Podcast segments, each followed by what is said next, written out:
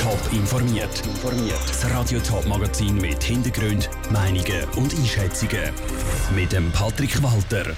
Was der Wintersturm Sabine im Top-Sendegebiet alles angerichtet hat und wie betroffen der Zoodirektor nach dem Tod vom Elefant Maxi ist, das sind zwei von den Themen im Top informiert.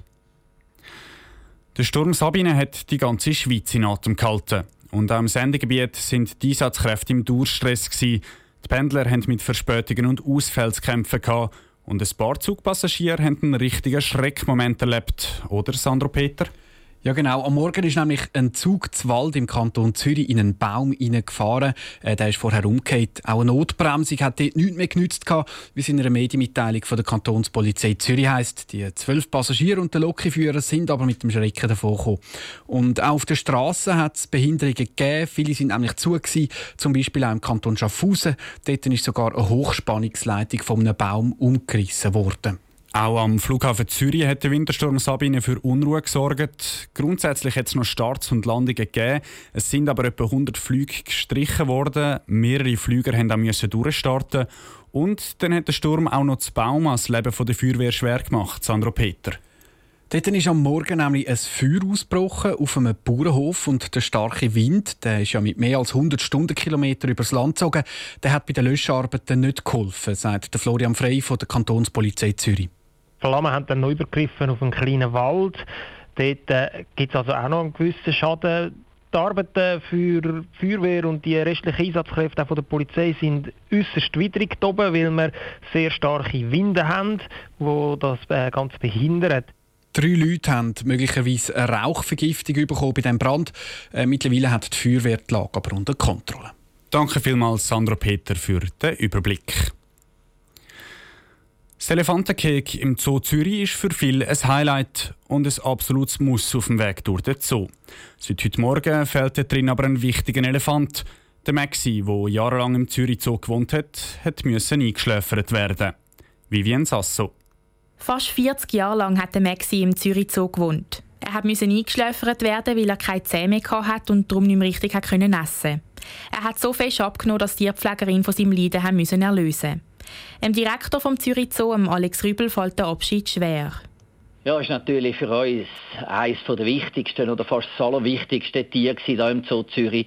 Er hat äh, zwölf Junge gehabt, 21 Enkel und zwei Urenkel. Er war auch vom Gemüt her ganz ein toller Elefant gewesen. und äh, werden ihn darum schon sehr vermissen jetzt. Im Zoo Zürich fehlt also der Papi, Grosspapi und Urgroßpapi von ganz vielen Dickhütern. Für die Fortpflanzung hat der Zürich Zoo aber schon länger für Ersatz sorgen, erklärt der Zoodirektor.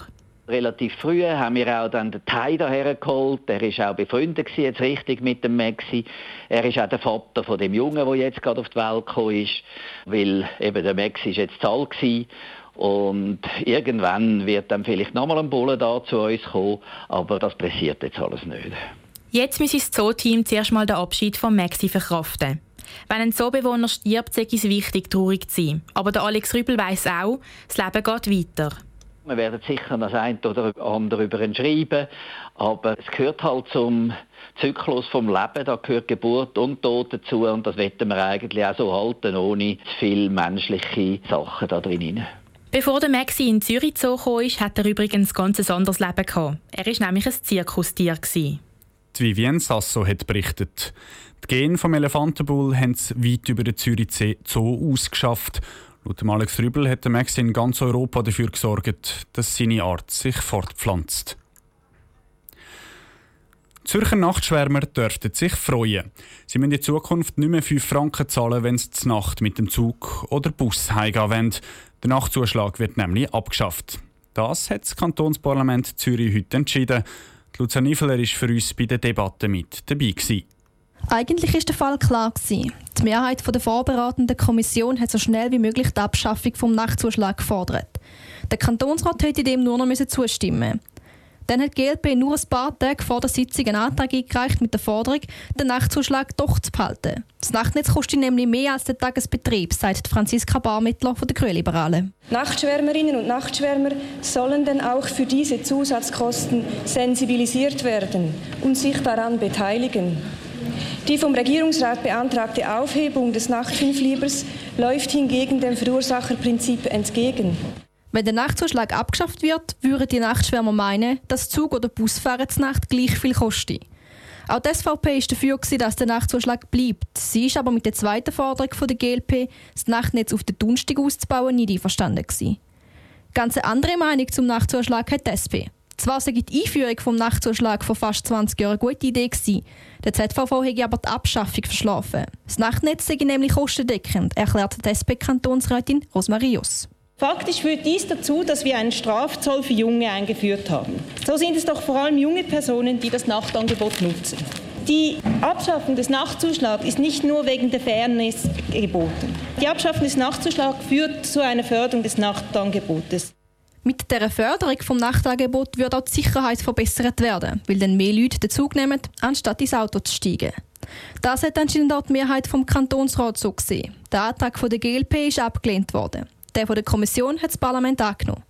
Damit könnte schon in zwei Jahren der Nachtzuschlag abgeschafft werden.